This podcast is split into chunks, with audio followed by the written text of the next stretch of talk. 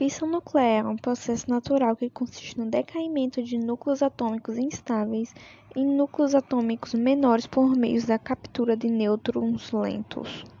Nesse processo, uma grande quantidade de energia é liberada em forma de radiação em virtude da diferença de massa entre o núcleo original e a soma das massas dos núcleos resultante no decaimento radioativo.